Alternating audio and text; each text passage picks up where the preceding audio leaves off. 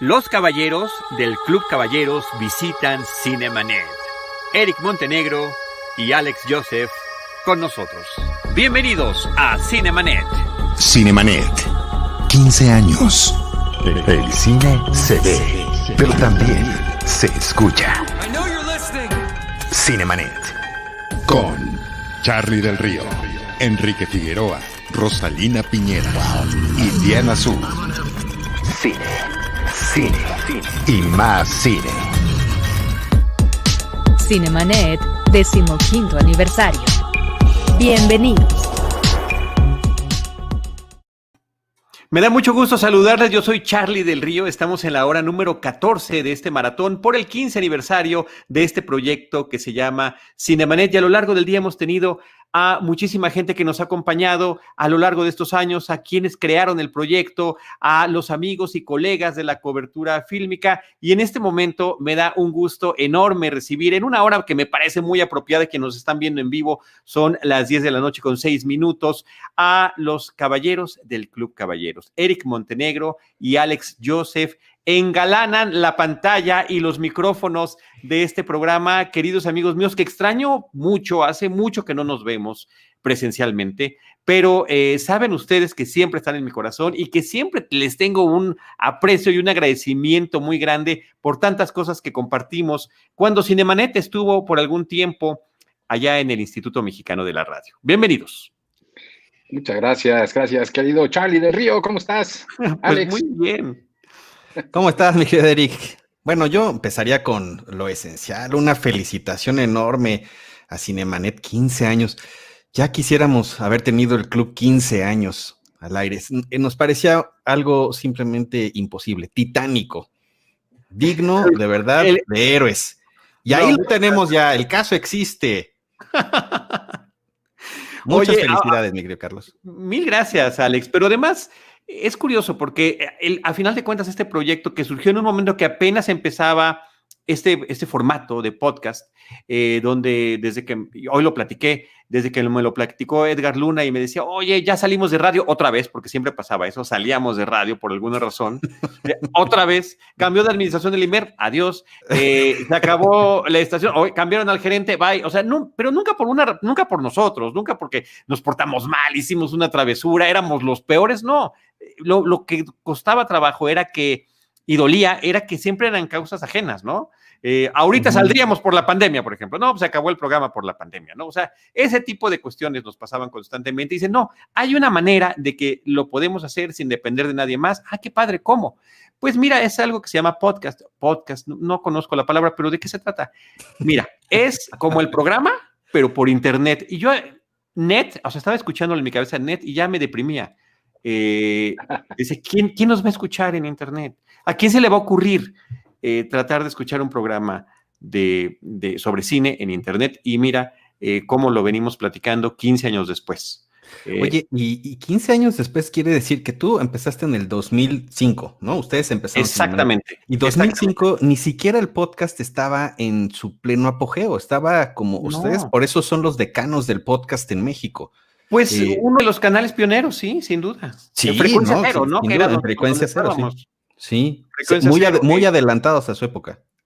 Tan adelantados que, ni los propios conductores sabíamos que era un podcast. Bueno, Roberto Ortiz le, costaba trabajo decir la palabra podcast, eh, pero solo fue como en los primeros 50 episodios. Ya después se acostumbró. Ya después dijo, bueno, en esta transmisión. En este espacio. Bueno, y Roberto es magnánimo para los sinónimos. Claro. Adjetivos calificativos no le, no le faltaban para poder comprar nuestro espacio.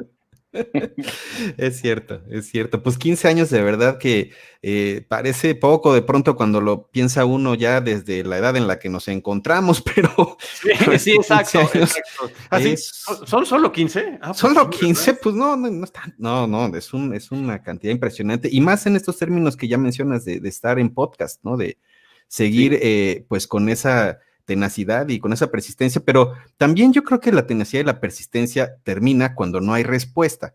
Y en el caso de Cinemanet, siempre han tenido una excelente respuesta, desde incluso cuando ni existía, como ya mencionamos, el apogeo del, del, podcast, ¿no? Ni siquiera empezaba este boom. Entonces, tú, tú te vamos a entrevistar nosotros a ti. Adelante, adelante. Este estoy a sus órdenes. Gracias por invitarme, porque estoy en el Club Caballeros. Digo, Estás en el Club Caballeros. Las copas, eh, eh, obviamente está cerrado por la contingencia, pero, pero adelante, por favor. Muchas gracias por permitirnos esta entrevista, mi querido Carlos, que anhelábamos desde hace muchos años, 15, para ser exactos.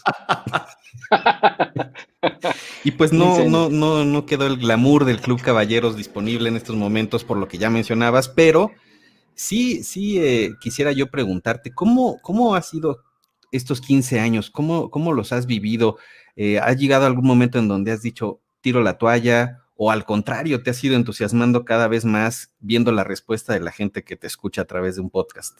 Es una magnífica pregunta. Fíjate que ha sido una serie de, altibajos. Efectivamente, al principio tenía yo toda la incertidumbre de que fuera a funcionar el proyecto, eh, pero poco a poco, y, además no nada más por Cinemanet, sino por la serie de, programas que teníamos en ese canal, entre ellos Testigos del Crimen, que hace ratito, eh, hace ratito, esto empezó a las nueve de la mañana, a las... sí, te vemos. las de la mañana. Hace 12 horas estuvieron los testigos de, reencuentro con nosotros. Eh, y ellos fueron el programa, el, programa más exitoso de eh, frecuencia cero en términos de descargas y de audiencia y de público y de cariño no es Cinemanet, es Testigos del Crimen. Fue Testigos del Crimen todo ese tiempo, siempre andábamos en un digno segundo lugar, muy cerca de ellos y haciendo también crossovers constantemente. Pero, pero justamente el pertenecer a parte de este grupo permitió que poco a poco mucha gente nos fuera eh, conociendo. Después vino la parte que a mí me entusiasmó mucho, el regreso a radio, que fue cuando volvimos a coincidir con ustedes en back to back, ¿no? Eh, los jueves en la noche, si mi memoria no me falla. Eh, y yo pensé que eso eh, pues evidentemente ayudaba a consolidarnos. Luego vino la salida inevitable, porque pues así pasa en radio, como le he platicado, al menos esa es la historia que, con la que he vivido en los programas de cine en los que he estado, Sinergis previamente y Cinemanet después, además de otro programa distinto, eh, Bienestar en grupo eh, en otro grupo radiofónico. Y, este, y también cuando salimos dije, pues ahora sí se acabó, ¿no? O sea, toda la gente que nos escuchaba en Horizonte, 107.9 seguramente pues ya nos va a dejar de escuchar también en el podcast. Y resultó que eran públicos distintos, eran unos que nos acompañaban, ahí están eh, lo, que sucedió hoy en la mañana con los testigos del crimen, eran unos los que nos acompañaban en, en, el radio y otros que, que, han seguido, muchos de ellos hasta ahora, a través del podcast. Entonces sí ha sido, ha sido emocionante, ha sido un sub y baja. También hace unos cuantos años la salida de Roberto Ortiz me parece que fue una, una parte que sí me, me afectó porque parte del encanto de Cinemanet eh, era esta combinación. Y Roberto me lo dijo, estuve hablando con él varias veces esta semana para ver si se, animaba a venir un rato. Al final de cuentas, simplemente nos mandó un mensaje grabado, pero me decía, no sé cómo sobrevivimos tanto tiempo si somos tan diferentes, Carlos. lo mismo le digo yo a Eric.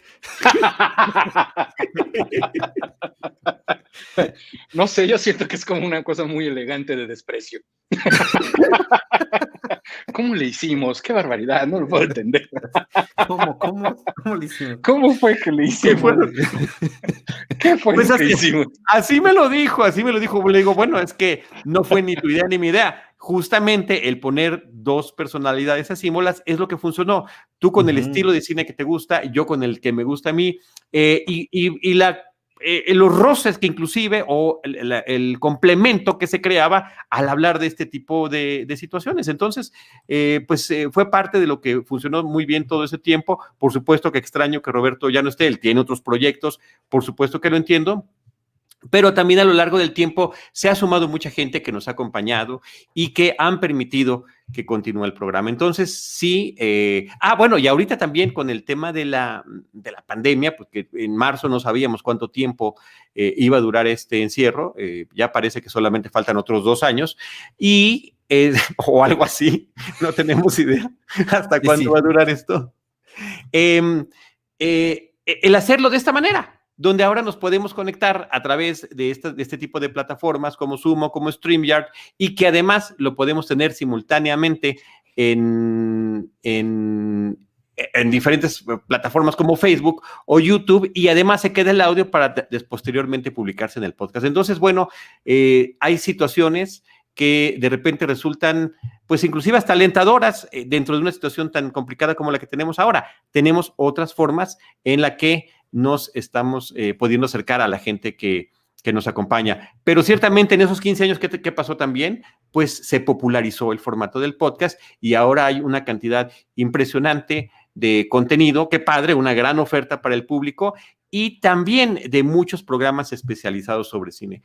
Con muchos de ellos tenemos contacto. El día de hoy hemos hecho varios crossovers con ellos. Hicimos crossover con Cine Premier, con Sensacine, con Cine Garage, con Filmsteria, con El Noveno Pasajero. Eh, así que nosotros, eh, y lo decía en, ese, en, ese, en alguno de esos programas, pues nos sentimos parte del podcast Cinematic Universe, ¿no? Donde de manera podemos estar platicando de lo mismo, pero cada quien tiene su estilo de hacerlo.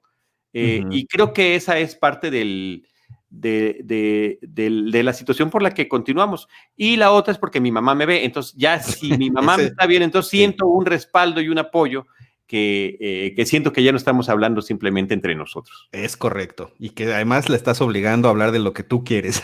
Claro, claro, claro. Y a ver las películas que yo quiero. Sí, sí, sí.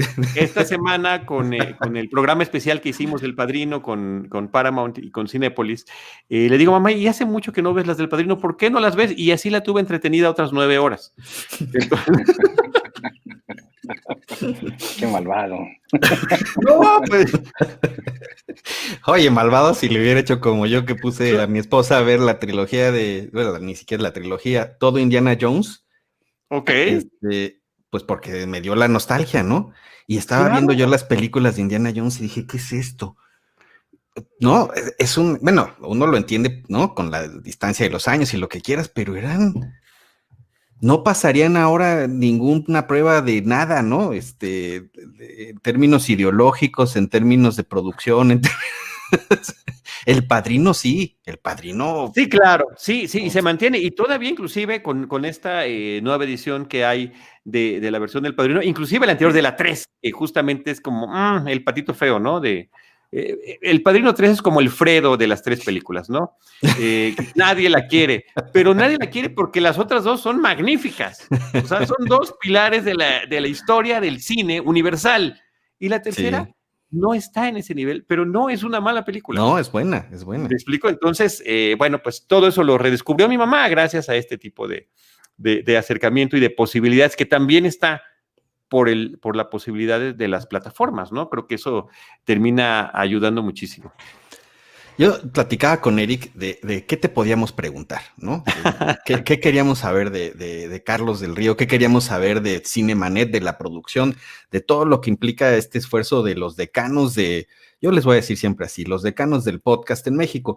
Porque incluso, eh, pues, el título lo tienen porque además se mantienen, ¿no? Hay muchos podcasts que, como ya mencionabas, Testigos del Crimen era un podcast pionero además en esa temática. no había muchos, muchos podcasts así y ahora son los, los programas que revientan los números en podcast, pero eh, pues ya no está, ¿no?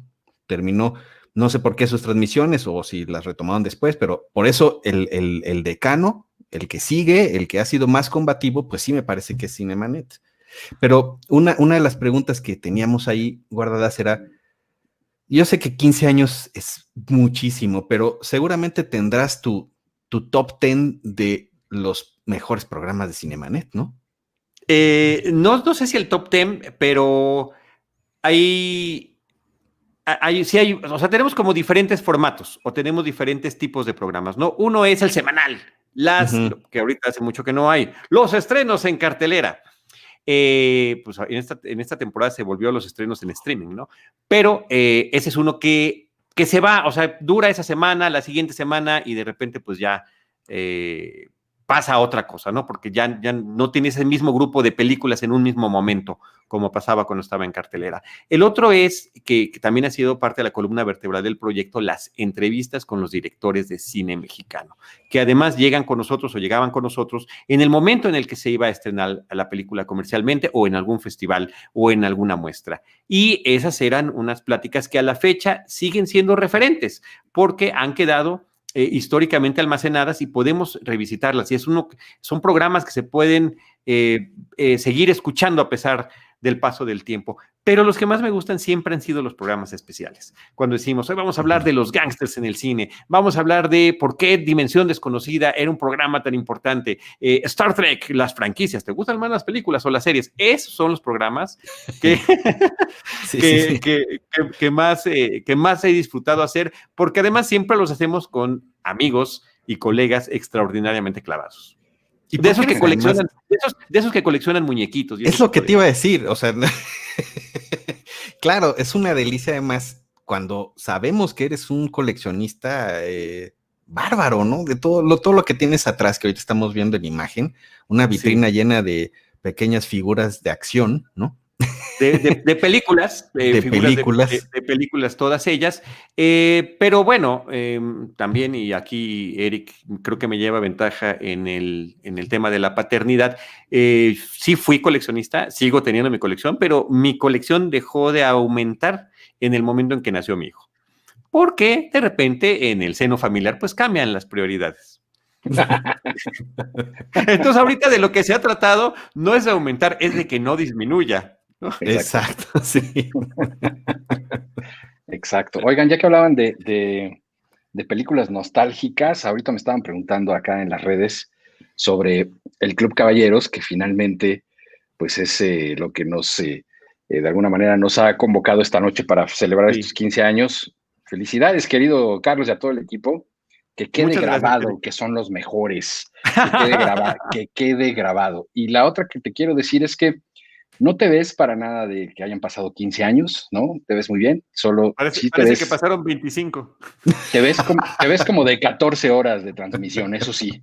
Ahí, sí. Ahí sí no puedo ayudar. Quiero llegar a las 15, quiero cumplir las 15, ese es mi propósito. Eso. Y, bueno, eh, pues mira, el Club Caballeros, al final, porque me está preguntando gente que si íbamos a transmitir desde el Club Caballeros.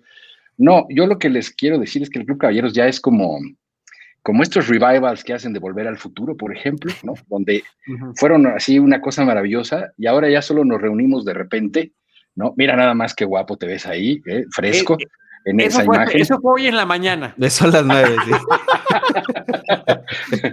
tu hermano menor. Eso fue la mañana del, de, cuando salió Cinemanet hace 15 años. Bueno, para que veas las distancias de tiempo, ¿no? Sí, si, sí. si regreso a lo de volver al futuro, mira, por ejemplo, Alex ya sería como el Doc Brown. ¿No? Yo sería como, como, Michael J. Fox. No, como Michael J. Fox, por eso ya casi no hablo. ¿No? O sea, ya, ya pasó, ya pasó una buena brecha de, tiempo. Pero lo que nos encanta es que eh, siga, uno, la identificación en donde mi querido hermano del alma, Alejandro Joseph, que ha sido, por supuesto, ya está hablando de los... Ahí está Alejandro Joseph, lo vemos con gafas, justamente en esta foto. Esa, me corté el pelo, sí. Y tú, mira, pues nada más se te hizo un poco más oscuro el pelo, pero Beef fue un personaje legendario que bien encarnabas tú. Ya, ya me cambiaste. Ok. El asunto es que estamos de verdad muy, muy contentos de ser convocados para celebrar, querido amigo. Y, y bueno, pues sí, finalmente el, el, club ha sido identificado durante muchos años por eso, por, por por esta locura que hicimos. Ahí estoy, miren, Ahí personificado. Está, hoy en la mañana. ¿No? exacto. Cuando fuiste a correr, sí. Exacto, ¿no? Y, la verdad es que también hablo muy poco esta noche porque estoy impresionado de la producción que tienen. Yo quiero esto para, para, para, todo lo que hacemos en Audiora. Y, quiero decirte otra cosa. Eh, ¿No te has presionado de alguna manera porque tengas que pasar el podcast a videocast ahora que estás haciendo este tipo de cosas y que además está comprobado que las audiencias ahora necesitan también estarte viendo. ¿Has pues, eh, pensado no, pues eh, justamente, eh, ya así como te platicaba hace ratito, es como ya lo estamos haciendo y yo creo que es una fórmula en la que se va a quedar. Siempre era una complicación natural de la Ciudad de México cómo nos vamos a encontrar los miércoles, que es el día que grabábamos Cinemanet. Cada quien llega de distintos puntos, eh, el tráfico, las ciertas condiciones se interponían y demás. Y ahora podemos estar en nuestras casas y estarlo haciendo, insisto, con la ventaja de que además ya queda en vivo y que queda registrado. Entonces, resultó una ventaja. Digo, que la, cámara no nos, que la cámara no nos favorezca, ese ya es otro tema que, tiene que tolerar el público. Tú tienes toda la experiencia del mundo, has estado en televisión, en televisión abierta, ¿estás de acuerdo? Pero, pero eso fue gracias a Cinemanet, o sea, siempre el origen ha sido detrás del micrófono, ¿no? Eh, como, como voz anónima la mayor parte del tiempo. Y gracias a que se conoció el, programa, eh, pues llegaron esas invitaciones, eh, particularmente de Efecto TV, que tristemente es un canal que, desapareció este año, ¿no? Entonces, pero el que colaboré mucho tiempo. Entonces, pues, hay alguna experiencia, sí, pero el origen, sin duda, es el radiofónico y sobre todo, que esto es un regreso bonito, el en vivo a mí siempre me gustaba la espontaneidad de hacer las cosas en vivo y que de repente, ah, se le olvidó, cuando estábamos grabando llegaba un invitado, es que se me olvidó tal cosa, le podemos cortar y bueno, trabajo para el editor, ¿verdad? Trabajo para el productor. En cambio, ahorita, eh, como, como, lo, como lo hacíamos, como ustedes siguen además trabajando en, radio, ¿no? En, programas y, y creo que esa espontaneidad y esa frescura no se puede comparar con un programa producido donde ya todo está mecánicamente armado y demás. Aquí, por ejemplo, hasta la producción que estás viendo, las imágenes que va metiendo Jaime Rosales en vivo, está como Amadeus, tecleando, buscando imágenes y demás, eh, y de repente aparecen en pantalla. Di, algo, a ver, di algo, te reto a que le pongas algún, alguna eh, quisiera, Quisiera ver algunas imágenes de la serie que acabo de terminar, que se llama The Undoing, de Nicole Kidman y Hugh Grant, que es absolutamente maravillosa y que hablado de la música, además he seleccionado el tema de esa serie de Undoing de HBO.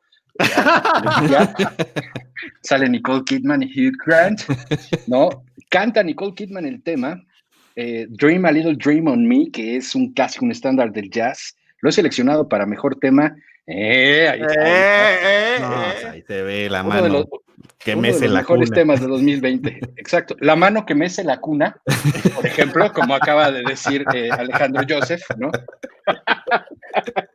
Estamos poniendo, a ver si, a ver si está despierto Jaime, ¿no? También lleva eh, Fíjate, empezamos a las nueve, pero él llegó junto con el equipo, junto con Enrique Figueroa Naya también, llegaron eh, antes de las ocho de la mañana a la oficina donde están trabajando. No, no estés justificando a tu equipo. Dijimos la mano que mece la cuna. Tú dices la película La mano que mece la cuna. E, exacto, exacto. Recordarán esa película. ¿Cómo me gustaría ver una imagen de la mano que mece la cuna? Ah, ahí está, sí, sí. Ahí está. Oye, sí, es una ah. producción tipo Club Caballeros, ¿eh?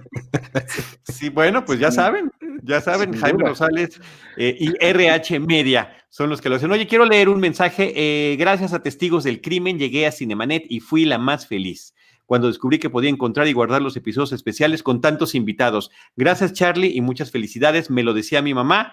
Mel, qué amable eres. Un saludo muy grande de parte de todo, de todo el equipo de Cinemanet. Pues lo que dice Mel es además muy cierto, porque tiene esa característica, pues la transmisión eh, como esta o como los podcasts, que es la, eh, pues la permanencia, ¿no? Te puedes quedar ahí y la gente en cualquier momento se puede hacer adicta a tu programa, ¿no? Y cuando te haces adicto a un programa en podcast, pues quieres eh, hacer el, el binge listening, ¿no? Y entonces te echas todas las entrevistas que están ahí en línea de Cinemanet. Yo así me acuerdo haber escuchado eh, de, la, pues de la primera etapa de, Cinemanet muchísimos programas, ¿no? O sea, como que me esperaba que se me juntaran así unos cinco o seis. Y órale, ¿no? Y eran cinco o seis horas, porque además no eran, no son, no son este, programas este, cortos. Nunca se nos ha dado lo breve, eso sí, este, debo de, debo, bueno, de los programas que hemos hecho así continuos, ah, tenemos episodios de hasta tres horas de duración. Pero nunca ha sido un problema, ¿no, Carlos? ¿O sí? O sea, un problema serio que digas, no hay que volver a hacer esto. La gente se queda, ¿no? Regresa. Sí, sí, claro, claro, claro, claro. Sí, afortunadamente no, no ha sido un problema. O sea, nadie se ha quejado hasta el momento, salvo el productor. O sea, dice, sí, fíjate que tengo que editar y para cuando lo que tarda en subir, lo que tarda en subir el episodio, sí, ojalá que pudieran despedir antes, ¿no? Como tres horas y media antes. Sí, claro, claro. Pero, pero desafía, ¿no, amigo? Las, las, eh, la lógica de, lo que hemos visto de consumo de podcast de pronto, aunque los mejores podcasts a veces duran eso, ¿no? Dos horas, dos horas y media. O eh, pues pueden durar 20 minutos, ¿eh? O sea. Claro. Pero, pero esa tendencia como a, lo, breve, porque pues siempre te dicen que lo breve es mejor, no se cumple en ciertos casos cuando eh, la, experiencia que se, que se muestra a través del micrófono merece que la gente se escuche pues la hora o la hora y media del programa que, está en ese momento, este, pues eh, no, no puedo decir transmitiendo, pero que está en ese momento, este, pues en su, en su teléfono, ¿no? Entonces, en su dispositivo. Entonces, eh, pues yo te quería preguntar si, si esto al, fin y al cabo no ha sido también de pronto, eh, pues una tarea difícil de, regular, porque además hay luego estreno, hay tres estrenos en una semana y luego hay semanas donde hay seis estrenos y luego nada, como en esta época, ¿no? Sí, no, eh, es que es el día a día, dependiendo de lo que trabajamos con lo que haya que creo que eso es lo padre. Y ahorita con eh, la forma en la que ha aumentado la producción audiovisual para eh, canales de televisión o para plataformas con calidad fílmica, ya estabas mencionando, Eric, y sí, no leí tu texto que pusiste en Facebook porque no he visto la serie. Sé que no, y tengo la, quieres contaminarte. No, no, me gusta, sí no me gusta saber antes de verla, ¿no? Pero, y además porque también sé que tus textos tampoco son breves, hablando de... hablando, ¿no? Del tiempo invertido en, conocer un contenido, ¿no? Cierto, cierto. Pero siempre muy buenos, de verdad. O sea, eh, Eric Montenegro en Facebook se descoce con, con alegría, con entusiasmo, eh, siempre con muy buen sentido del humor. Eh, muy puntual y me encanta cuando de repente te metes en mis temas, ¿no? Digo, ah, también va a hablar de series y películas, órale, órale, va. Mi, próximo podcast se llama Net Cinema, no se lo pierdan. Oye, no, voy a leer este comentario, perdón, aún dice Davolar, aún recuerdo que yo semanalmente bajaba Cinemanet, Testigos del Crimen y Horroris Causa.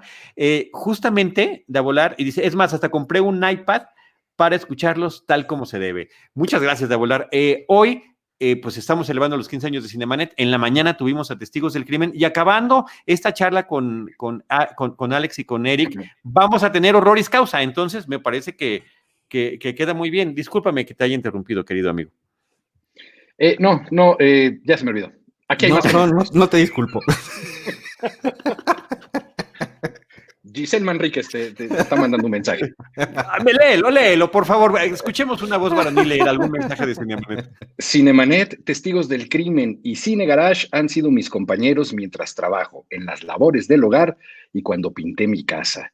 Pues sí, es que es una compañía innegable, la verdad, el, podcast, la radio como tal, ¿no? Eh, David Lara dice, gran fan. Saludos a Davolar. Muchas gracias. Yo doy la hora y todo. Son las. Vamos con el tráfico. Exacto. Muchas gracias, querido Alejandro. Pues hoy el tráfico eh, de nuevo ha vuelto la gente a la ciudad. Oye, no, ya en serio, cuando estaba hablando de un doing sí me llamó la atención porque lo primero que haces es para bolear, ¿no? Pero noté que no dijiste nada, quiere decir que no las viste. Sí, efectivamente. Pero además, bueno, tenemos nosotros atrasados eh, muchísimas series y películas que queríamos comentar y te puedo recordar que eh, em, Breaking Bad fue una de las que quedamos hace muchos años de que tenemos que hacer un especial de Breaking Bad. Vamos a hacer un especial de Breaking Bad. Si quieres, empezamos hoy. Creo que a la distancia sigue siendo una de las mejores series eh, televisivas que hemos visto en, este siglo. O sea, es, formidable la, calidad que tiene, la, forma en la que evolucionan los personajes, la fotografía, que además es un elemento que la serie que sigue ya directamente con eh, la historia del abogado, eh, Better Call Saul, no solamente se mantiene, sino que hasta mejora, ¿no? Entonces, todo eso se fue puliendo el estilo visual que tiene esta serie en estos desiertos, en estos parajes, estas tomas eh, casi imposibles donde ubica la cámara, nunca en el lugar común, siempre en contrapicado, en una esquina, eh, arriba de la hormiga, no lo sé. O sea, de verdad que hay un, trabajo eh, impresionante de, de, fotografía, pero sobre todo el que nos impresiona es el dramático, ¿no? Y el famoso Breaking Bad del título, cómo se va convirtiendo en realidad, el irse convirtiendo hacia la maldad a partir, como dicen, de una buena intención, ¿no? De lo cual el camino al infierno está pavimentado. Y hablando del camino, yo ya no llegué a, a la película de El Camino. Oh, ¿Tú sí la viste, Alex? Sí. Eh, ¿Te lo estás preguntando o aclarando? No, quizás? ¿Por qué? Es que, no, ¿por qué dices? Sí, me, me has Sí la vimos. habías visto. ¿El Camino? Ajá. No, El Camino, no, yo no la he visto. ¿no? Qué, No qué llegué, pena. no ¿y. ¿Por qué? Ya, puedes Pues llegar. no, que muy fan. Te diría, te diría llegando. sí, no que muy fan. Te diría que llegando a tu casa, pero pues ya Oh. se cancela la serie, ya no va a ser contigo. No, no, no sé, sabes, como que no, no, no sentí el llamado. Eh, ahí está, el- es que qué bárbara la producción, la producción. Ahí está, Ahí está el Jaime, camino, ahí a está. todo lo que da. Sí. Exacto. Pero, pero sí, sí sientes que es contundente, cierra, hay Sí, que verla. Sí. Mm, No, creo que no necesariamente cierra, pero es un complemento magnífico. Es como si de repente dijeras, ¿qué crees? Hay como tres episodios que no habías visto y que te los puedes echar de corrido. ¿A poco no, Alex? Sí, sí, sí, sí, totalmente. Oye, yo te quería preguntar, porque esa línea siempre, bueno, no Wow. siempre, a, a últimos años me, me ha llamado mucho la atención, donde se está ya cruzando mucho toda la técnica del cine hacia las series de televisión, ¿no? Ayer estaba yo viendo la de The Crown. Yo no había visto la tercera temporada. O No, sea, yo yo falta- acabo de empezar en la primera, voy en la primera y Ah, estoy bueno, sorprendido, sorprendido. Es, es una producción, es, haz de cuenta que estás viendo de veras, cada capítulo es una película. Y ahorita en la temporada 3, eh, no te voy a hacer ningún spoiler, pero hay capítulos en donde hay tanta eh, profundidad de los personajes que de verdad te quedas sorprendido, ¿no? Te- de, de- de- de- es eh, justamente todavía no, no, no sale Diana, pero sale eh, el príncipe Carlos, ¿no? Y la forma en que te presentan al personaje, la producción, la- los diálogos, están cuidadísimos, están eh, en una calidad que pues pareciera de pronto, y creo que alguna vez, alguna vez lo comentamos, que estás viendo una película de 24 horas, ¿no? Con sus arcos Sí. dramáticos, con su... Y en ese sentido, eh, ¿qué, qué tan eh, de pronto sientes que el, el cine se está quedando corto? No, ¿O yo no? creo que más bien el cine se está expandiendo. Cuando estamos viendo que la gente que produce cine eh, irrumpe en otro medio como el de las series, pero con la misma calidad, con el mismo entusiasmo, con la misma creatividad, pero con un tiempo extendido para poder contar una historia, pues resulta un deleite eh, glorioso. Ahorita, tanto productores, directores, fotógrafos, actores y actrices están alternando entre el cine y las series y no pasa nada. Antes, muchachos, antes, hace 15 años, hace 20 años, hace 25 años, era como, eh, ya se acabó tu temporada en el cine y ahora vas a hacer televisión. Y ahora vas a estar de invitado en el Claro. Crucero del Amor, ¿no? O sea, era como, como que ya te habían, ya habías bajado de categoría y pues eres el invitado ocasional en cierto tipo de programas, ¿no? Vas a ser un ahora- barman en un crucero romántico. Sí, sí. Sí. Exacto. Sí, Entonces, sí. eh, eh, creo que eso ha, ha evolucionado. muy- Está, mira. Ahí está, Isaac, así se llamaba. el- Isaac. Isaac, el, el bartender del crucero del amor. Wow. Y los veíamos, pero, pero lo- lo- nos emocionábamos de verlo, no solo porque era lo único que podíamos ver, sino porque realmente decíamos, sí, hoy es tal día, hoy toca el crucero del amor, qué padre. Sí. Mira, y ellos cinco que están en pantalla fueron grandes estrellas de cine 20 años antes. No, ahí está, ahí está lo peor, que no, que no, que no, que no había el ascenso, que no llegaban, que no, que no lograban esa transición. ¿No? Decías, y, y también eh, el hecho de que muchos actores que tuvieron ex series exitosísimas finalmente quedaron encasillados. As your bartender. Ted Lange, el buen Isaac. Un hombre funky. Ay, Dios mío. Este, Él trabajó en el Club Caballeros unos años. Sí, él estuvo un rato con Buba Es que- en es la- que no has- yendo a las exacto. barras. Sí. Es que no has hablado de la tercera etapa. Es súper estrella de cine, después eras actor de serie de televisión y después trabajabas en el Club Caballero. claro. Ya, ya terminabas así de, pues me ofrecieron un programa de radio, Bueno, pues lo voy a hacer. Y Ted Lange ahí estuvo justamente. ¿no? sí. Ay, Dios mío. Pues sí, oye, ahora yo quiero que ustedes me platiquen algo. Em, ¿qué, pasó con el Club Caballeros? ¿Cuál es la situación? ¿Cuál es el estatus del Club Caballeros en estos tiempos de pandemia? Porque de repente sé que en ocasiones reabre, estamos en las diferentes pistas, en los diferentes pisos, eh, pero ahorita qué? O sea, eh, desde, desde que está esta situación de, en marzo del 2020 a la fecha, ¿de qué se trata? Alex. Pues quiero hacer un respetuoso silencio de un minuto para lamentar la, el cierre del Club Caballeros, porque, pues sí, ya no era sostenible, Carlos. Ya tener un, centro de espectáculos de sano esparcimiento y pura gozadera, pues es complicado en tiempos de la COVID. Y pues intentamos, pues de alguna manera, mudarnos, eh, encontrar otros locales, ¿no? Pues este, en este cabían tres pistas y la cuarta, que era la flotante, ¿no? Que estábamos muy, muy orgullosos de ella porque pues esa pista pues además se desplazaba 360 grados por todo, por todo el club, ¿no? Pasabas por enfrente de la cabina de transmisión, que es donde estábamos nosotros, pero pues después regresaba y llegaba a la pista principal, la número uno, ¿no? Por eso era la principal. Pero, eh, pues sí, era insostenible. Y un lugar de esas dimensiones, pues es difícil de encontrar. Entonces nos, nos, mudamos, eh, pues un tiempo estuvimos nada más con, con una pista, en, eh, pues ahí en, un lugar, pues más o menos cercano a donde estaba el Club Caballeros, para pues no perder tampoco, pues la gente que ya sabíamos, que ya sabía que estábamos los locales, la zona. Los locales, ¿no?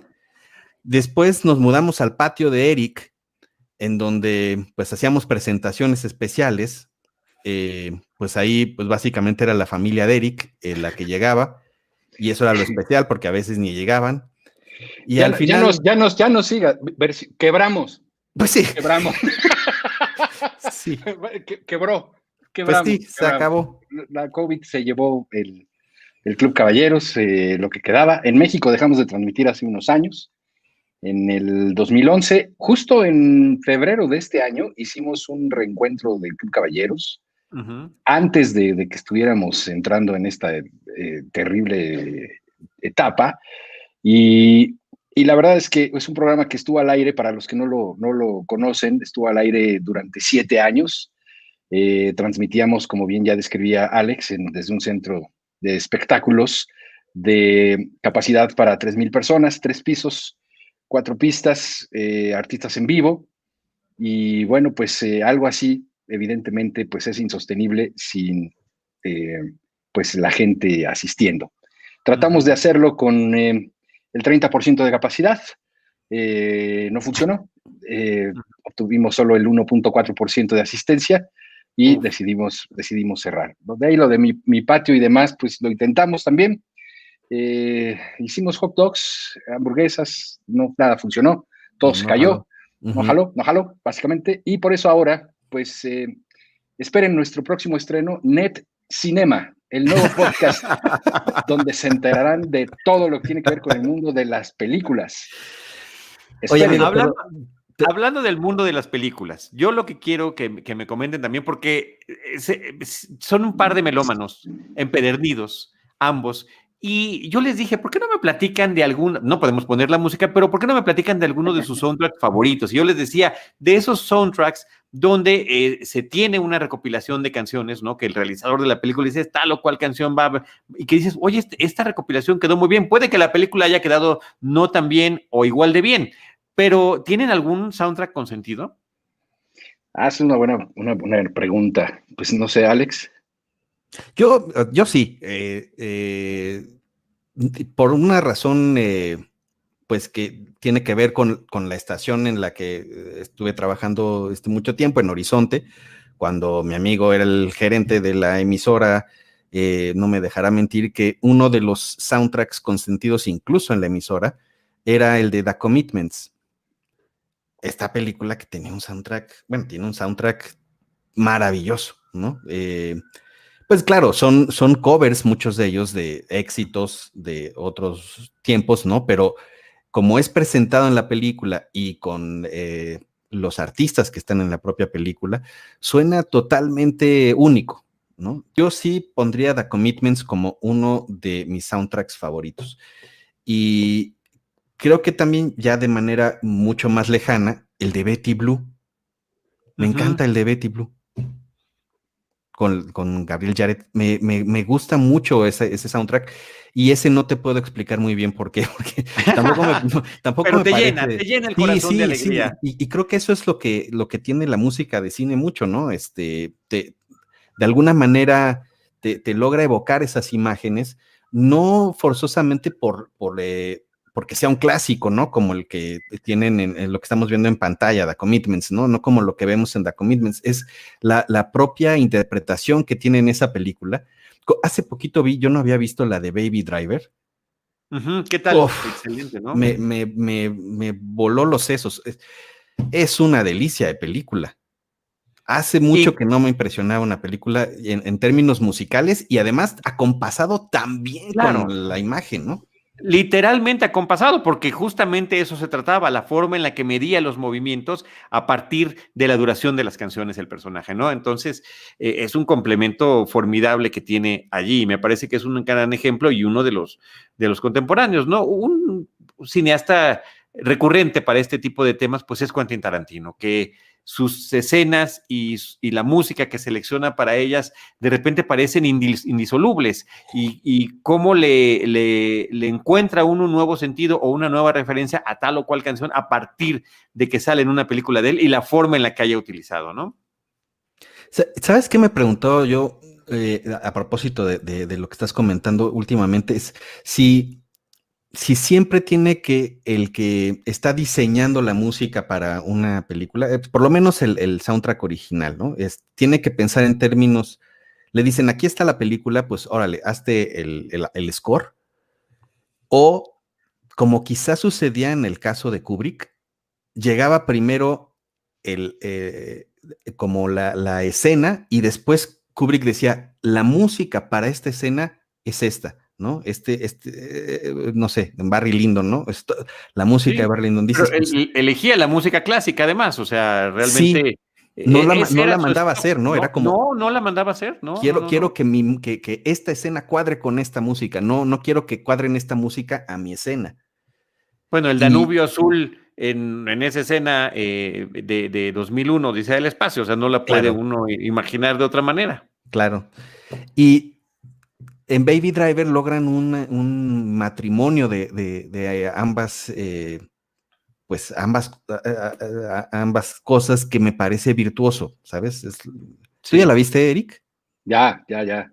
Y sí, también me encanta, me parece que es... Eh, eh, una vez estuvo el maestro Ennio Morricone en el Club Caballeros, pudimos platicar con él, y el maestro Morricone nos decía que él siempre pensaba la música como otro protagonista en, cualquiera de las películas donde hubiera estado involucrado, ¿no? O sea, no, no era para nada nunca un trabajo menor. Y creo que hay películas que lo dejan muy, muy en claro. Evidentemente, todas las que eh, hizo el maestro, qué bárbaro ese Jaime está en todo. Pero también. Eh, esa foto fue en el Club Caballeros, justamente. Exactamente, justo. Está, mira, esa es la silla, la que ven ahí, esa silla es la que usaba precisamente nuestro amigo titiritero, eh, don, don Juan, que en paz descanse, que estuvo de seis años en el Club Caballeros. Ah, y ahí es, cuando, ahí es cuando nos dijo, ya se callan, por favor. Estoy ensayando. Estoy ensayando.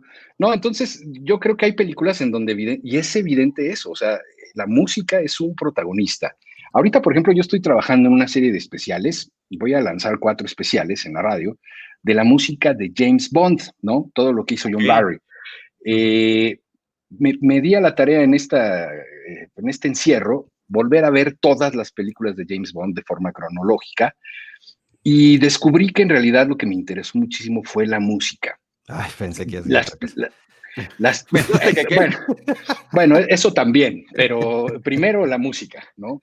Porque eh, la verdad es que vuelves a ver, no sé, Carlos, Alex, si las han visto últimamente, sobre todo las, las primeras con Sean Connery, y es así una fiesta de machismo pues, absoluto. Es, Exacto, es lo mismo que yo dije de, cuando vi Indiana Jones otra vez, dije, ¿qué es esto? Sí, sí, sí. Hoy ver, hoy ver las películas entendidas al 2021 es una locura. Es así de, ¿cómo, hasta te da un poco de pena. claro.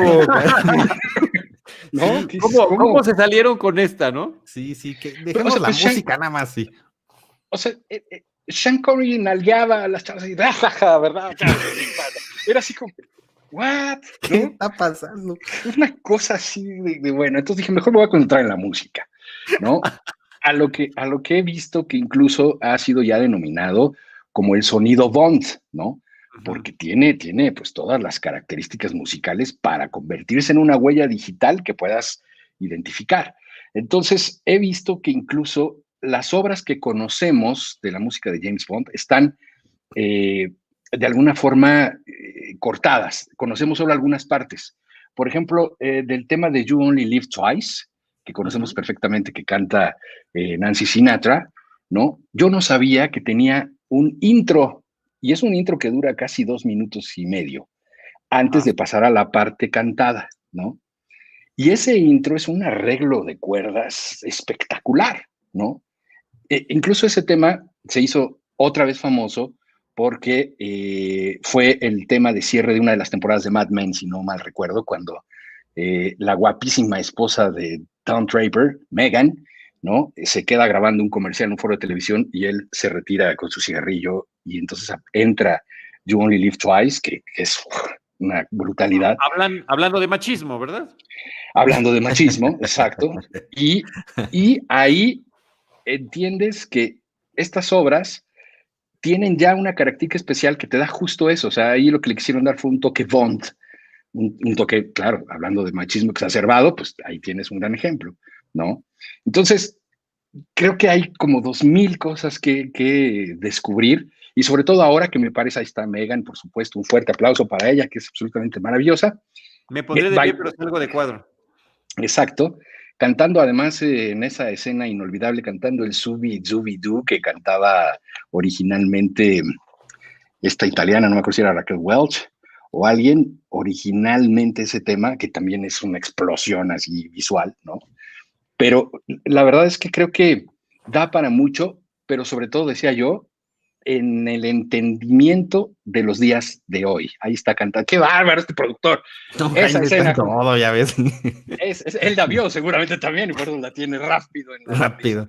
¿No? Este, en fin, el caso es que es una lástima que, bueno, pues estos nuevos medios que son tan padres y tan importantes no nos permitan, ¿no? También escuchar algo de música, ¿no? Pero, pero, pero bueno, por favor, es, e, e, ese tipo de cosas creo que es un ejercicio padre para ahora que tenemos un poco más de tiempo, de regresar a los clásicos, pero verlos desde la mirada de hoy y verán que hay muchas obras que son de, ay, no quiero ver esta cosa. No, es, muy difícil verlo. Hoy platicábamos de franquicias, por supuesto que salió a relucir el tema de James Bond, y yo decía, increíble que no lo hayan cancelado, como se dice ahora, ¿no? O sea, ya realmente eh, se, haría una manifestación pública eh, por la actitud que tenían. Claro, tenemos que ver las películas en su contexto, o sea, eso, y la música, y cualquier otra manifestación cultural cuál era la situación en ese momento y también cómo hemos evolucionado como sociedad, ¿no? Creo que eso es lo que hay que eh, eh, valorar a la hora de estarlo viendo, ¿no? Em, ¿Y te las echaste todas? ¿Acabaste todas las películas? Sí, claro. Sí. Ahora estoy esperando el estreno de la nueva para, para terminar, hacer el cierre justo de Hay que seguir esperando, hay que seguir esperando, ¿eh? Exacto. Oye, y de, este, y de este sonido que hablabas, de este sonido Bond, por ejemplo, eh, la música de Michael Giacchino para Los Increíbles, que si bien es una película de superhéroes, está en un contexto de historia de espías y que tiene 100% un sonido, este, un sonido Bond sin lugar a dudas, ¿no? Sí, claro, es exacto, es como una especie de, réplica. Pues tú inmediato la escuchas y ya lo reconoces, ¿no? Sí, sí. Lograr, lograr una huella digital en sonido o con una cantante que de inmediato escuches o con un guitarrista. No sé si les ha pasado, escuchan de pronto un guitarrista y dices, claro, ese es Zapa, ¿no? O sea, lograr eso es, es, dificilísimo. Gracias, Jaime, me está haciendo aquí la precisión. Es Subi Subi Zu, la canción de Megan, no sé qué dije. Ya va Dabadu, dije hace rato. ya va Dabadu. Ya va Dabadu. Y aquí me está haciendo por otro medio, que es el teléfono, la precisión de, que nuestro tiempo, de que nuestro tiempo se está acabando. Muy elegantemente no lo está haciendo a través del chat que tenemos los tres, sino que me hace el favor de mandarlo para que entonces parezca que el villano de la historia, el villano de la historia de Bond, soy yo. Doctor No. Doctor No. Queridos amigos, qué, qué honor y qué gusto platicar con ustedes. Les ruego que hagamos esto cada que podamos. eh, vamos a ver alguna película, podemos ver alguna película de James Bond y después venimos a platicarla. Creo que eso Claro. estaría padrísimo. O la que, o la que Alex escoja una, por el amor de Dios. Nos vamos turnando, porque tus recomendaciones son, pres- siempre son muy buenas, Carlos. Entonces, pero, pero pues, sí, traen pero garantía. es, Las mías quizá no. Las mi familia Eric piensa lo buenas. contrario. Mi familia, mis hermanos, mi mamá. Si yo recomiendo una, ¿cu- ¿cuál no te gustó? Eh, me gustó esta, sí, pero mejor dime una que no te haya gustado. Sí. Roberto, ¿qué, qué hubiera dicho? Exacto. ¿Cuál es la opinión de Roberto? Le agradezco a Adriana Solórzano, a, me lo decía mi mamá, muchas gracias. Wendy González dice que sí los llegó a escuchar en el Club Caballeros, muchas gracias. Eh, Gabriela Morales, gracias por estar, estarnos acompañando. Y Alex Gaby. Joseph y Eric Montenegro. Un honor y un placer. Y como siempre, y lo dije al principio y lo digo aquí una vez más, todo mi agradecimiento. Y ahí está Roberto Ortiz, jovenzuelo, cuando le, le, le- le- le preparaban su cabello para las tomas de las fotografías oficiales del lanzamiento de Cinemanet. Ese Eso es- Roberto. eso es producción. Eso es producción, exacto. Ahí estaba ya, este Jaime, ¿nos puedes poner la dirección de nuestro programa? netcinema.highfive. netcinema. Ahí está, en pantalla, punto highfive punto com. Ya vamos a abrir el ICQ también. Eh, Wow, felicidades. Alejandra García, los quiero, qué increíble verlos juntos. Eh, Ale también estuvo en la mañana con Sí. nosotros en, en el, en el programa donde estábamos platicando con todos los que fueron parte, ella fue nuestra productora, conductora. Ella ahí, tenía su eh, programa también en, el Frecuencia Imer. Claro. Muy, qué gusto, Ali, muchas gracias. Y qué gusto con ustedes. Ahora sí, ya nos despedimos. Viene la última hora con Horroris Causa para hablar del cine de horror a la medianoche. Un programa de 11 a 12 de la noche que me parece muy apropiado. Pero este momento con ustedes lo valoraré siempre. Mil gracias, Eric, y mil gracias, Alex Joseph. Al contrario, contrario. felicidades, Cinemanet. Muchas gracias. Felicidades, muchos años más. Muchas gracias, queridos amigos. Y nosotros nos, nos vemos en la próxima hora. Mientras tanto, cine, cine y más cine. Esto fue Cinemanet, decimoquinto aniversario. con Charlie del Río, Enrique Figueroa, Rosalina Piñera y Diana Azul. Cine, cine, cine y más cine. Cinemanet, 15 años. Los créditos ya están corriendo. Cinemanet se despide por el momento. Vive cine en Cinemanet.